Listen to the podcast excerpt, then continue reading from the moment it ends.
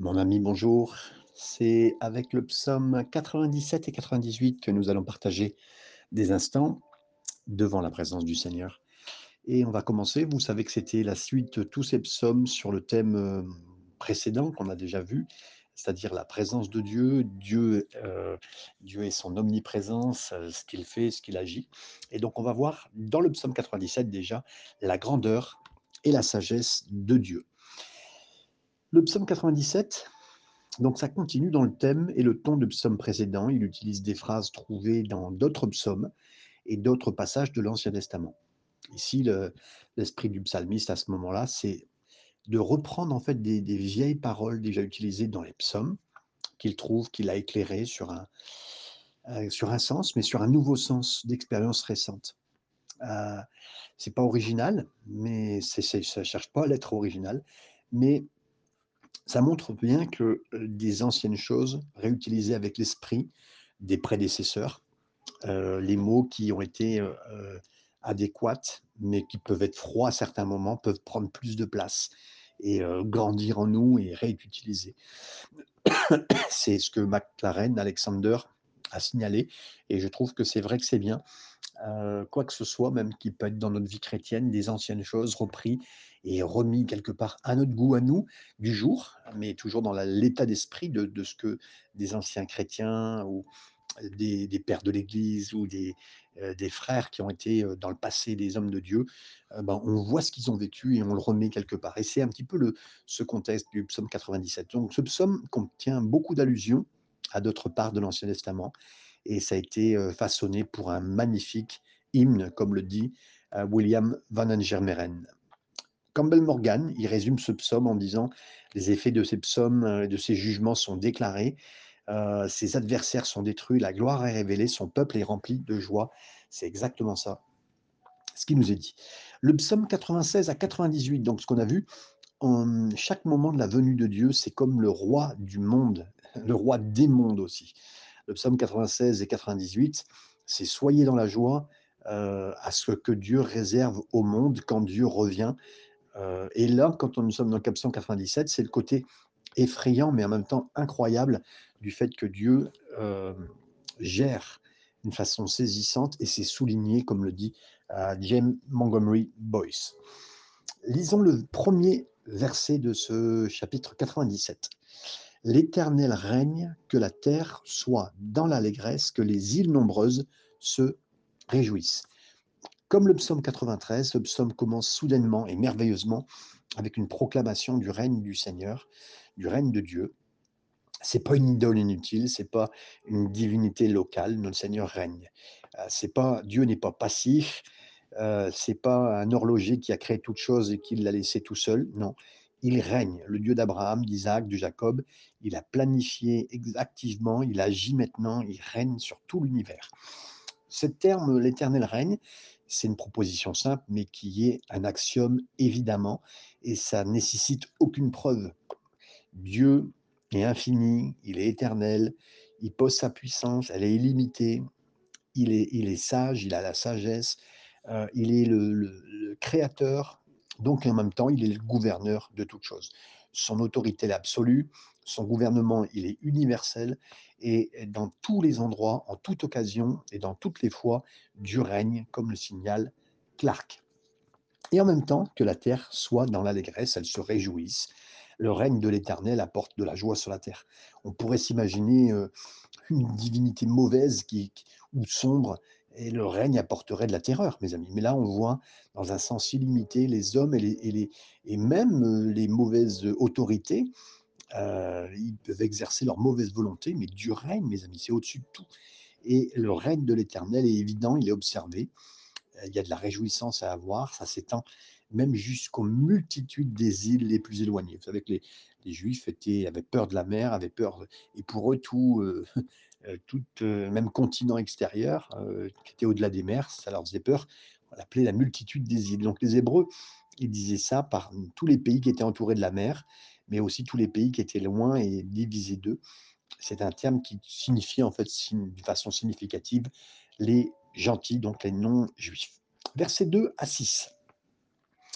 Les nuages et l'obscurité l'environnent, la justice et l'équité sont la base de son trône, le feu marche devant lui et embrase alentour ses adversaires, ses éclairs illuminent le monde, la terre le voit et tremble, les montagnes se fondent comme la cire devant l'Éternel, devant le Seigneur et sur la terre, les cieux publient sa justice, et tous les peuples voient sa gloire. Jusqu'au verset 6, on peut lire. Donc là, les nuages et les ténèbres l'entourent. C'est le psalmiste qui, euh, qui a eu à l'esprit l'apparence de Dieu, sûrement au mont Sinaï. C'était marqué pour lui, ce nuage épais sur la montagne, une fumée un peu style d'un four, hein, dans Exode 19, verset 16 à 20. Euh, c'est une nuée et cette obscurité, c'est un avertissement de la sainteté, la, du fait qu'il soit caché quelque part au travers de ça, pour l'homme. Euh, un homme présomptueux. Mais le fait de se cacher, n'est pas un caprice hein, de Dieu, c'est plutôt un, feu qui nous montre et qui révèle la sainteté, la, différence, la mise à part, et puis qui est aussi un feu comme irrésistible, comme le dit aussi Hébreu 12, 29. Adam Clark, il dit, avec cette idée euh, curieuse, que le feu qui est devant lui, littéralement, euh, se réfère un peu comme si c'était quelque chose de, euh, vous savez, mystérieux. Hein, et aux manifestations, des fois, comme si c'était aussi un mécontentement divin sur lequel il peut être, ce feu qui est devant lui, parce que Dieu consume ses ennemis, c'est ce que Clark pense. Donc, un peu ce côté mystérieux, mais aussi de jugement et un peu de peur autour de lui. Il nous est dit, donc la justice et l'équité sont les fondements, sont la base de son trône. Le trône de Dieu n'est pas basé sur la tromperie, la corruption, le sang de la conquête ou même un droit héréditaire d'un père à un autre père ou à un enfant. Non, la fondation de son trône, c'est rien d'autre que la justice et l'équité. Donc merci Seigneur d'avoir un tel Dieu. C'est pourquoi la terre, elle peut se réjouir de son règne. Hein. Parce que voilà, Dieu est vrai, Dieu est bon. Jéhovah, l'Éternel, Dieu, n'est pas un despote, il n'a pas un pouvoir absolu qui est sûr dans ses mains pour tromper ou agir. Méchamment, mais plutôt agir avec justice et avec équité. C'est Spurgeon qui, qui, le redit. Morgan dit, nous savons que son jugement, dans son jugement, il ne peut pas y avoir d'injustice, de, déviation, mais c'est basé sur cette justice. Le secret de notre confiance devrait nous dire, dans tous nos champs perpétuels, en adorant sans cesse qu'il est droit, qu'il est vrai, et qu'on sait qu'à la fin, euh, quand il aura même fait tout ce qu'il faut, tout sera juste et tout sera équitable. Donc euh, merci Seigneur pour tout cela. Un feu est devant lui, c'est une description poétique en même temps d'un phénomène qui se produit au mont Sinaï, comme on l'a vu. Euh, cette phrase, elle fait référence aussi à Dieu, qui utilise les mêmes idées pour écrire un peu quelque chose de futur, quelque chose d'une présence souveraine, celle de Dieu. Et tous les peuples voient cette gloire au travers de ça. C'est un peu les flashs, des éclairs qui expose un peu des, côtés de Dieu, qui délivre le pouvoir, qui impressionne le monde, et qui, sur des collines, un peu aussi qui fondent comme de la cire devant sa face, euh, et un point tellement que son éclat est, fort et merveilleux et terrible aussi. C'est un point d'une démonstration euh, qui anéantit toute chose qui est élevée, qui s'oppose, comme le dit McLaren. Euh, oui, aucune opposition à Dieu, même s'il y a des lieux élevés, même si on était face à l'Everest de la méchanceté face à lui, en un instant, tout peut se, de descendre euh, très fortement. Le, parallélisme de l'éternel, de Yahvé, et Seigneur en même temps Adonai, s'affirme que Yahvé, l'éternel, Adonai, c'est le Seigneur, c'est un grand roi de toute la terre, comme le souligne Van Gemeren. Le Seigneur de toute la terre entière, c'est une désignation inhabituelle, mais qui est trouvée dans un lien significatif. On le retrouve déjà dans Josué, chapitre 3. Et ça souligne son triomphe sur les dieux des païens. Et euh, ça a conduit le peuple de Canaan. Donc oui, le Dieu qui, qui surpasse hein, tout ce qui est, euh, euh, qui est aujourd'hui, qui ne serait pas toutes, les, toutes les déesses, tous les dieux, toutes les idoles. Donc les, les montagnes fondent comme la cire, c'est ce qui passe. Les hommes peuvent pas déplacer les, montagnes, mais le Seigneur peut le faire. Les difficultés peuvent être grimpées, euh, mais c'est un travail incroyable. Euh, et, là, euh, c'est pas ainsi que la présence de Dieu. Lui, c'est une voie claire, les obstacles disparaissent, c'est un autoroute qui est fait dans sa main. Lui, il a tout vécu au travers des, douleurs pour nous amener sa simple présence, mais la puissance sort de lui par un mot, en un coup d'œil, en un instant, c'est Spurgeon qui le resignale encore. Tous les peuples voient sa gloire, ça sera plus fort qu'on pense. Euh, le Seigneur sera éminent euh, dans son deuxième euh, venue, hein, quand il reviendra, lorsque la trompette d'un archange proclamera son, retour dans les nuages, dans les cieux. Alors toutes les tribus, toute la terre le verra dans sa gloire de son Père, avec aussi les saints anges. Versets 7 à 9, nous continuons. Ils sont confus tous ceux qui servent les images, qui se font gloire des idoles. Tous les dieux se prosternent devant lui. Sion l'entend et se réjouit. Les filles de Judas sont dans l'allégresse à cause de tes jugements éternels, car toi, éternel, tu es le Très-Haut sur toute la terre, tu es souverain, tu es souverainement élevé au-dessus de tous les dieux. Là, on voit bien, ça va faire honte aux, images cultées, mais je dirais aux images aujourd'hui télévisées, aux images d'écran, de, tablettes, ce que vous voulez, euh, la grandeur et la puissance de l'Éternel, euh, de ceux qui se vantent de leurs idoles, bah, ils auront honte. Poétiquement, Dieu parle à, tous ces dieux, de ces païens, de tous les dieux païens. les dieux eux-mêmes seront convoqués pour tomber devant l'Éternel, comme l'a fait Dagon, vous vous rappelez, c'est McLaren qui le cite hein, dans, dans, on l'a déjà vu, hein, mais c'est quand on a, on a pris la, présence de Dieu au travers de l'arche, on l'a mis devant Dagon, et Dagon est tombé une première journée, et une deuxième fois, et puis là, la tête, et puis même les, bras lui en sont tombés. Donc, c'est un principe très fort aussi quand on met la présence de Dieu devant des problèmes, devant des situations, devant des addictions même qu'on pourrait avoir. Si on se plonge dans la présence de Dieu, alors Dieu peut agir et Dieu peut faire très fort pour faire du bien à qui que ce soit qui en aurait besoin. Sion entend et est heureux. Donc la terre entière, elle bénéficie de cette révélation qui est majestueuse, qui est impressionnante de Dieu, mais son peuple est particulièrement heureux, mes amis, parce que c'est le juste juge qui fait très attention, qui bénit particulièrement les filles de Judas, et elles se réjouissent, ces filles-là. Spurgeon, il pensait que c'était pertinent pour dire qu'à la fin, quand Israël serait rétabli, il y aurait un jour qui viendrait que littéralement Israël reviendrait, qui a été si longtemps abandonné, et là il y aurait un joie, une joie pour un salut commun, mais c'est ce qui s'est passé en 1948, hein, au retour. Judas s'est réjoui, les gens sont revenus en pleurs, mais avec joie. Ça fait allusion, à tout cela. Des groupes de chorales qui étaient une victoire dans une circonstance heureuse. C'était de White, encore une fois, un érudit qui cite tout ça. Seigneur, tu es le Très-Haut, tu es au-dessus de toute la terre. Le psalmiste, il parle de Dieu au-dessus de ce monde, au-dessus de tous les mondes. Il s'adresse directement à Dieu, il le loue, il l'élève. Et c'est ça que, mes amis, on doit faire de tous aussi, l'élever le Seigneur dans, sa, dans sa principauté, dans sa puissance, dans sa domination, et de dire oui Seigneur, tu es au-dessus de tout ça, tu es au-dessus de ce que nous voyons, de tout ce que nous ne voyons pas, de, de toutes les forces, tu es au-dessus Seigneur. Versets 10 à 12, les derniers versets. Vous qui aimez l'Éternel, haïssez le mal. Il garde les âmes de ses fidèles, il les délivre de la main des méchants. La lumière est semée pour le juste et la joie pour ceux dont le cœur est droit. Juste réjouissez-vous en l'Éternel et célébrez par vos louanges sa sainteté. Ben, vous qui aimez l'Éternel, haïssez le mal. Encore une fois, le psalmiste s'adresse au peuple d'Israël et à ceux qui aiment l'Éternel, nous aussi. Il présente une déclaration forte, il dit, voilà, maintenant le psalmiste a consciemment lié l'apparence de Dieu à son trône, bien fondé sur la justice et l'équité, euh, et maintenant son peuple qui l'aime aussi, ben, il, a, il, se positionne. Il se positionne, il se peut que ce commandement soit plus euh, souvent brisé malheureusement par le, par le peuple de Dieu, mais il nous demande d'aimer, il nous demande d'exprimer un amour, euh, des fois qui n'est pas encore un, amour total, mais qu'importe. Euh, il nous demande d'aimer le Seigneur et en même temps d'accepter les choses que est le Seigneur on a du mal peut-être à accepter ça, mais voilà, le Seigneur, il est possible que Dieu soit en colère contre le péché, mais il nous demande à nous aussi d'être en colère contre le péché, de ne pas aimer le mal et au contraire de le haïr.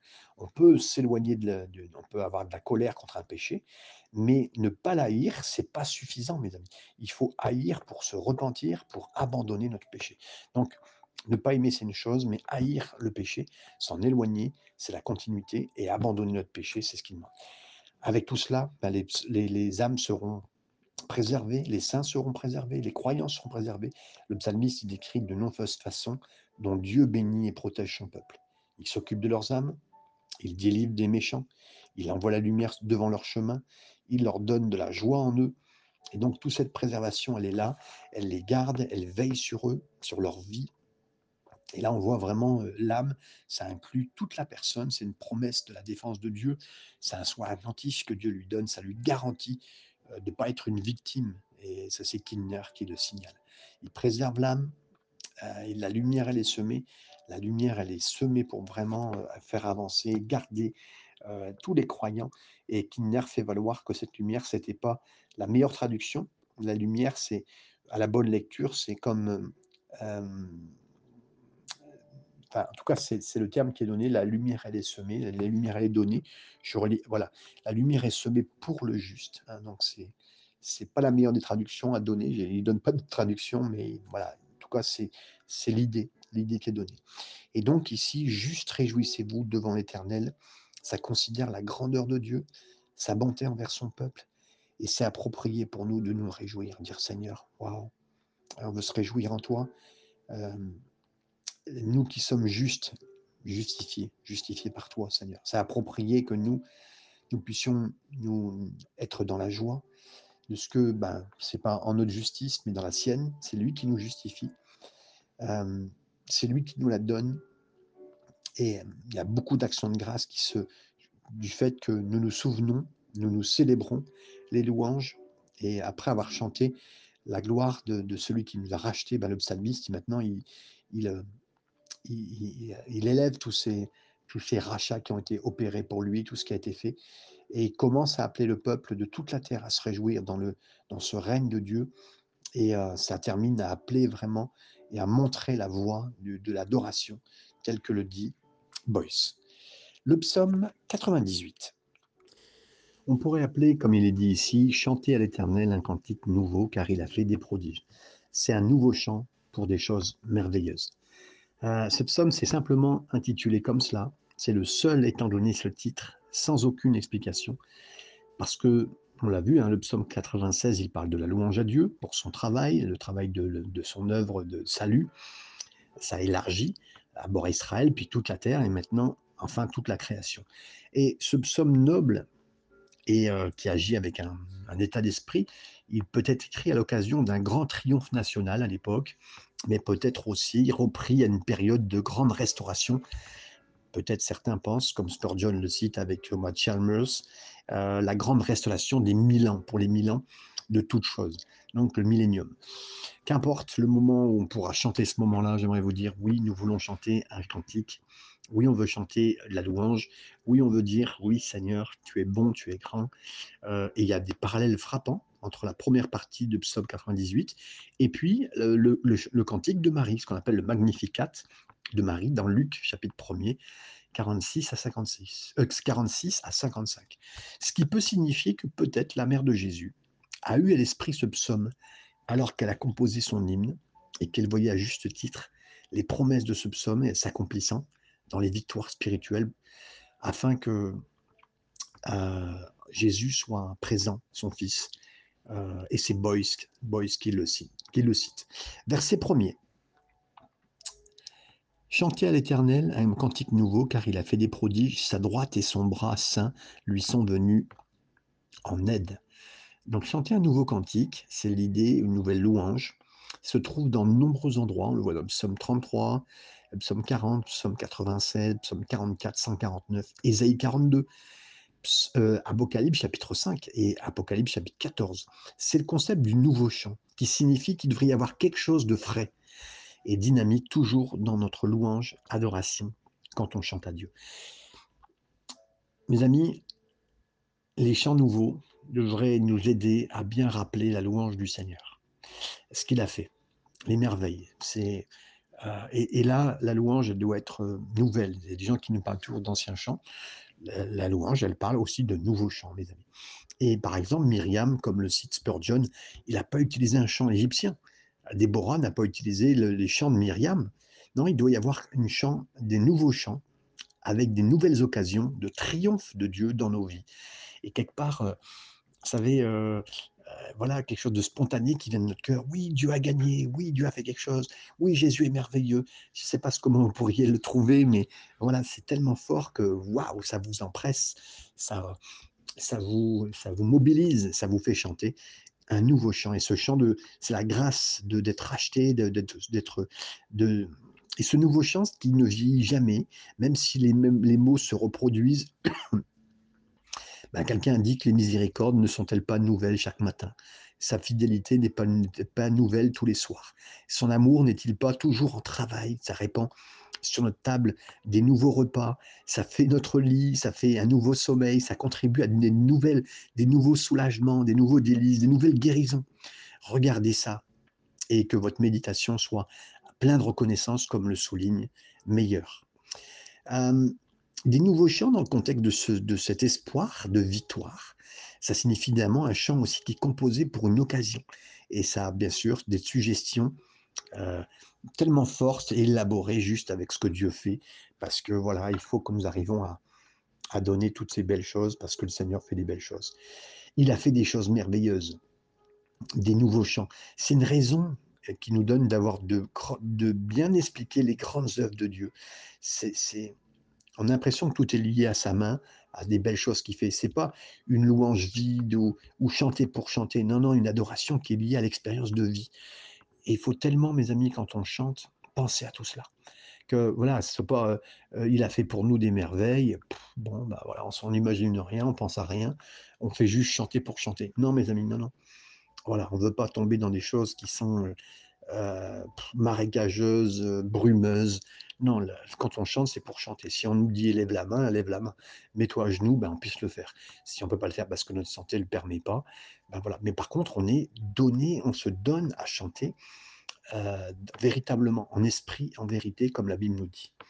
Sa main droite et, sa, et son bras saint, ce sont les instruments de Dieu, Dieu, sa victoire. Les expressions de sa compétence, de sa force, comme le dit Ésaïe 52. Son bras saint, Dieu a montré sa, sa main pour faire son travail puissant. Et sa main et son bras ont remporté les victoires. Donc, euh, quand on voit la main droite, c'est Christ. Il a combattu notre bataille avec sa main droite. Il l'a fait avec facilité, il l'a fait avec force, il l'a fait avec sagesse infinie, comme le dit Spurgeon. Et là, le chanteur, il se réjouit du salut de Dieu, de ce qu'il nous a sauvés. Mais pas sauvés simplement pour toujours. Il nous sauve encore aujourd'hui.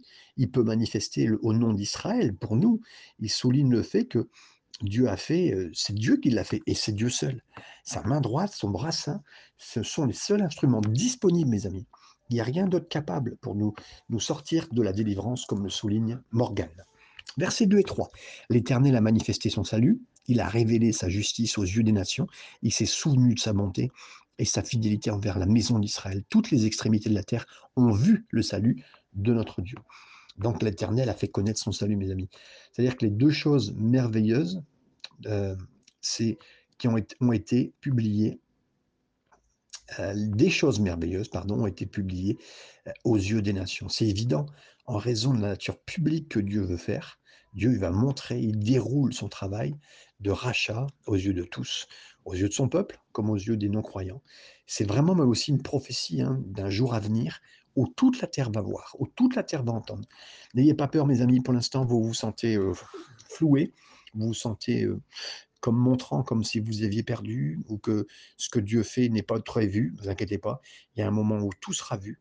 Et là, on pourra annoncer publiquement, mais je dirais universellement, partout, le message de Dieu, son salut, sa justice. Le salut et la justice, dans Ésaïe, ces deux mots sont souvent synonymes de l'établissement de l'ordre juste de Dieu, l'accomplissement de sa parole prophétique, comme on le voit dans Ésaïe 46 et Ésaïe 51. Ensuite, le Seigneur est salué non pas seulement pour le salut humain, mais aussi parce qu'il veut se faire connaître. L'homme euh, doit découvrir Dieu. Et il ne peut pas le découvrir par lui-même, donc Dieu va se manifester. Et là, Dieu peut faire aussi des exemples de témoignages dans vos vies pour que les autres le sachent. Comprenez bien, hein, Dieu veut faire ça. Donc vous êtes aussi un peu comme euh, l'écran, la toile de Dieu, la toile où il a dessiné, montré. Euh, il y a une mauvaise chose qui se passe dans votre vie, ben, vous êtes la toile où Dieu va dessiner peindre des belles choses pour faire des choses extraordinaires. Et le Nouveau Testament montre que Dieu fait connaître son salut hein, d'une manière au-delà de l'attente des psalmistes. La personne et le travail de Jésus, c'est ça.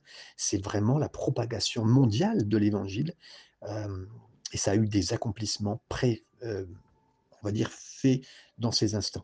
Et là, le chanteur hébreu, elle a célébré une vérité euh, qui aurait été difficilement reconnue. Les gens ne reconnaissent pas la grandeur de Dieu.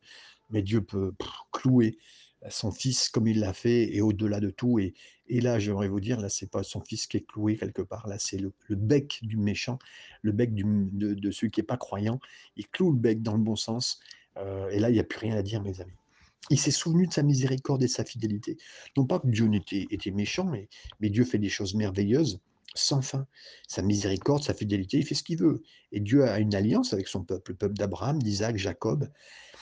Il est étrange de penser que Dieu a oublié cela, mais ça peut donner l'impression qu'à certains moments, sa miséricorde, sa fidélité ait été oubliée pour la maison d'Israël. Et là, toutes les extrémités de la terre verront son salut. L'œuvre, euh, Dieu est à l'œuvre, il est, centré avant tout sur la maison d'Israël, ne l'oublions pas, mais les extrémités de la terre ne devraient jamais être oubliées nous aussi. Euh, Dieu va faire ce qu'il faut avec son alliance, mais avec toutes les familles de la terre qu'il connaît, qu'il aime, comme le dit Genèse 12, donc euh, les habitants de la terre, d'une extrémité à une autre, verront sa grâce. Verset 4, on continue. Avec poussez vers l'Éternel des cris de joie, vous tous, habitants de la terre, faites éclater votre allégresse et chantez. La musique, un chant joyeux. Des fois, euh, des gens disent, ah ben, à l'église, il faut éviter de, bon, que ça soit trop, trop, trop joyeux. Mes amis, vous voulez quoi hein Que ce soit un moment de, recueillement pour un mort Non, il est vivant. Notre Jésus est vivant. Euh, vous voulez quoi? Et si, votre relation avec Dieu, et là je dis même pas religion, relation avec Dieu ressemble à quelque chose de mort, ben oui, effectivement, mettez de la musique triste, mettez de la musique de mort, euh, mais n'oublions pas, ça doit être joyeux. On rencontre un Dieu joyeux et les psaumes nous invitent à ça, mais à quelque chose de fort, de puissant, quelque chose qui soit joyeux. Le bruit de l'adoration était, dans le temple, c'était légendaire. Euh, comme le soulignent plusieurs euh, euh, personnes habituelles. Ça souligne les, récits d'adoration d'Israël dans 2 Chroniques 29, Esdras chapitre 3. La deuxième partie du passage, le son des instruments et des cris du peuple étaient entendus de loin. mes amis, les cris du peuple étaient entendus de loin. Donc, on doit entendre, hein, et puis assez fort à l'église. Mais mes amis, pensez quoi Dieu est bon pour nous aider dans ce domaine et nous amener la vraie joie euh, et qui amène même que nos enfants, que les, adultes, les personnes âgées entendent la louange qui est enthousiaste, variée, avec de la musique. Et c'est le contraire d'un chant qui est euh, sombre et qui vous amène à pas avancer.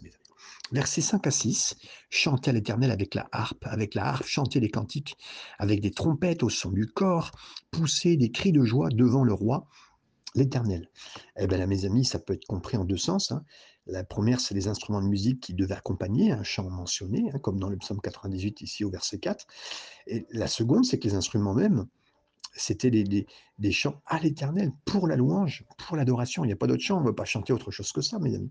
Avec une corne, plein d'instruments, des instruments à vent, hein, avec des cris joyeux, c'est une combinaison entre les instruments. Euh, il faut des instruments mélangés, il faut des instruments avec un niveau de force de compétence aussi. Quelqu'un qui peut apporter la louange et des paroles, il faut de la compétence. Et le Seigneur demande la compétence pour pouvoir amener ça. Il y a des gens qui sont dédiés, à qui le Seigneur a mis des pensées créatives pour inventer ça, pour mettre ça en musique. Euh, les psaumes, c'était euh, fait avec des instruments en musique, hein, et toute, toute espèce d'instruments modulés avec des voix, comme le signal Clark. Donc, euh, ça peut être une voix seule, ça peut être avec des instruments, tout, tout est mélangé, mais en tout cas, tout est pour le Seigneur. Et que n'importe quel instrument, vous savez, vous pourriez inventer un instrument euh, avec des cordes, avec euh, comme un arc, euh, des nouveaux sons qui viennent d'Internet, tout ce que vous voulez, mais si c'est pour le Seigneur, mes amis, faites-le tout à sa gloire. Et là, si c'est peut-être nouveau pour vous, non, qu'importe. On veut vraiment apporter le, chauffard, le corne, des événements. L'année du jubilé, ça veut dire qu'effectivement, voilà, la, grande délivrance, euh, l'adhésion d'un roi, euh, un enfant qui vient, enfin, qu'importe, tout pour le louer. Versets 7 et 8, que la mer retentisse avec tout ce qu'elle contient, que le monde et ceux qui l'habitent euh, éclatent d'allégresse, et que les fleuves battent des mains, que toutes les montagnes poussent des cris de joie.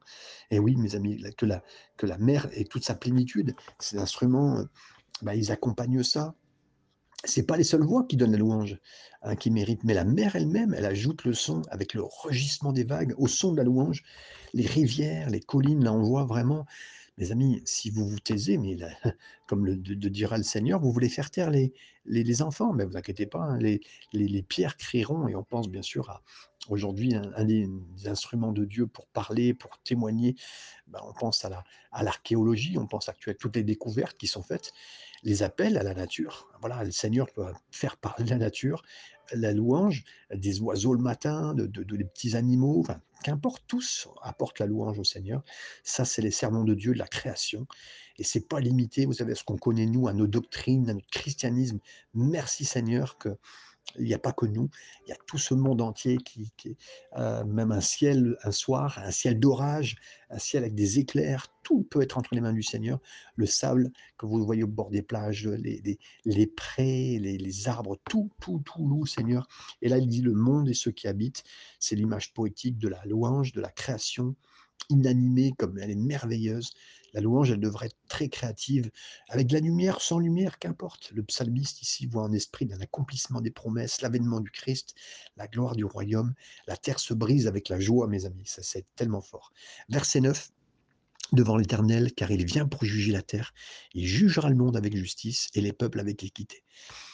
Ça nous donne de la joie de savoir que le Seigneur n'oubliera pas, que le Seigneur fasse des choses justes, que des choses vraies. J'entendais parler d'un film qui fait polémique. Euh, avec des enfants, on apprend que les enfants sont de plus en plus aujourd'hui vendus.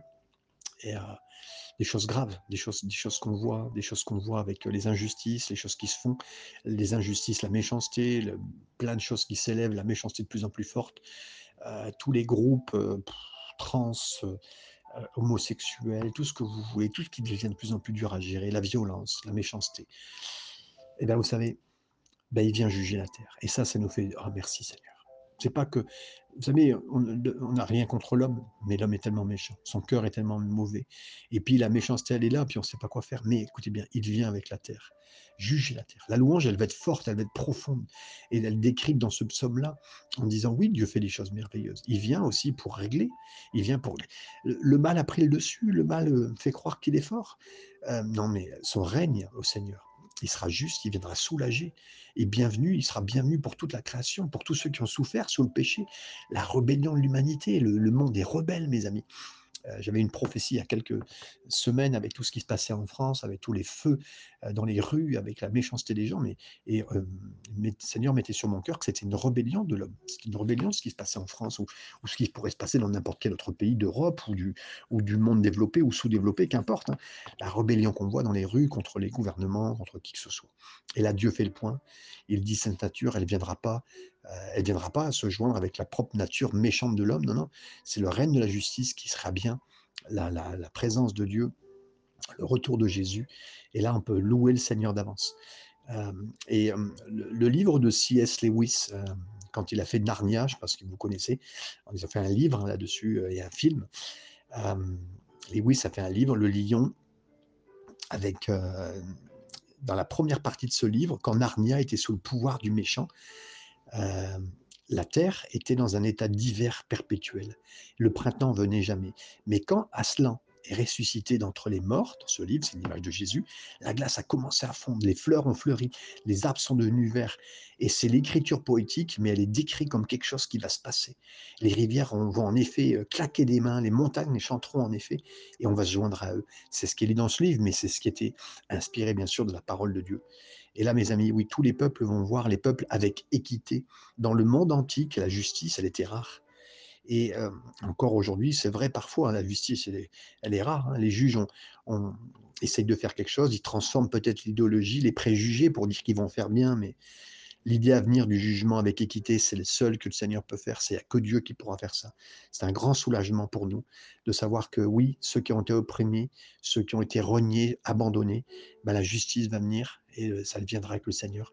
Alors que le Seigneur vous bénisse dans tous ces instants et avec ce formidable passage des psaumes 97 et 98 qu'on a vu aujourd'hui. Partagez ce psaume avec quelqu'un, ces psaumes avec quelqu'un. Vous pouvez nous retrouver sur Spotify, continuer à avancer. Et je remercie le Seigneur pour tous ceux qui prennent ce temps et qui sont construits par la parole de Dieu et bénis dans tous ces instants. Que le Seigneur vous garde. Amen.